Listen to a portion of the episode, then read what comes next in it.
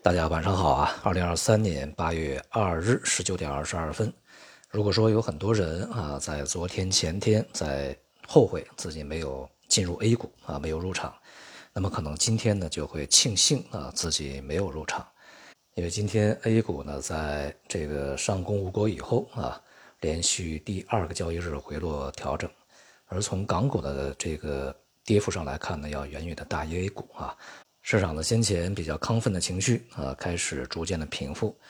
那么市场呢，也就是这样啊，涨涨跌跌。前面我们讲，就是现在这个市场啊，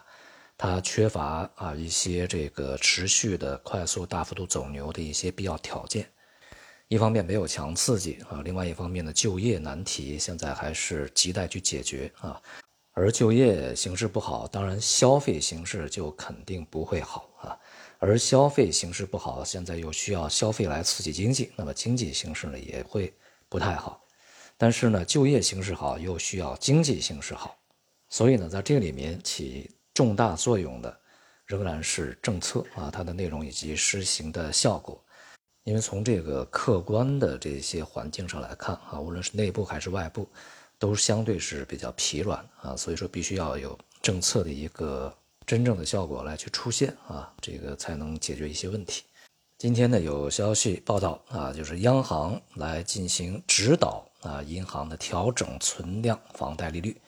呃，这样的话呢，对于这个整个的房地产市场啊，现在政策的施展呢就更加的明确，更加有利一些啊。前期是鼓励啊，现在是指导。当然，房贷利率的调降有利于这个购房者的成本下降啊，也有利于去。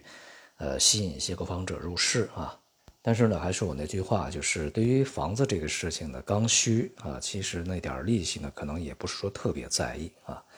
而对于投资者来讲，当然利率呢就重要的多。而投资客呢，现在也大多数都离场啊。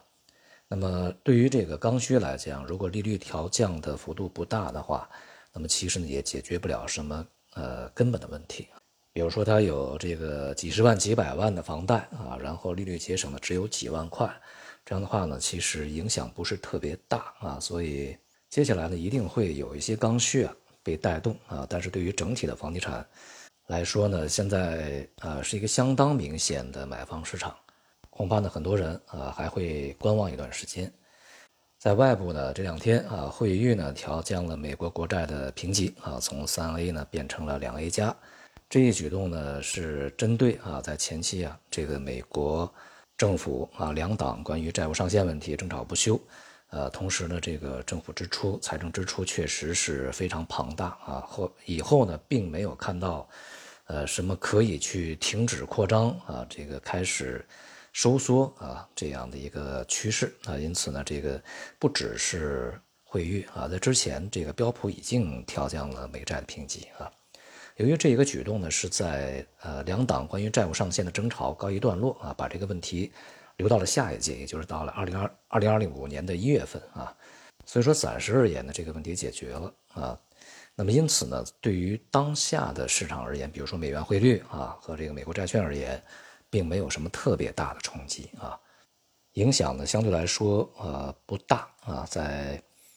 呃我们说一个中观的一个角度啊，这个未来一段时间里面都是这样。但是说从这个长期来看啊，因为美国这个财政问题呢，确实是很严重啊。而现在从全球范围内，对于美国的财政赤字以及美元的泛滥，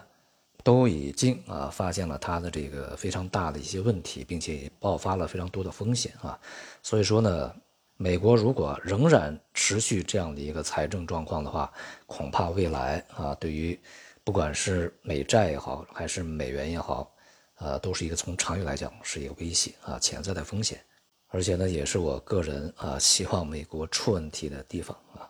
只是呢，现在啊，它不影响美元汇率的回升。总体来看呢，就 A 股而言啊，经过了上周的亢奋的上涨以后啊，那么在这周呢，逐步的会平复起来啊。那么如果在接下来没有非常强烈的一些刺激的话，那么市场将再度进入到一个区间的上落整理的过程中。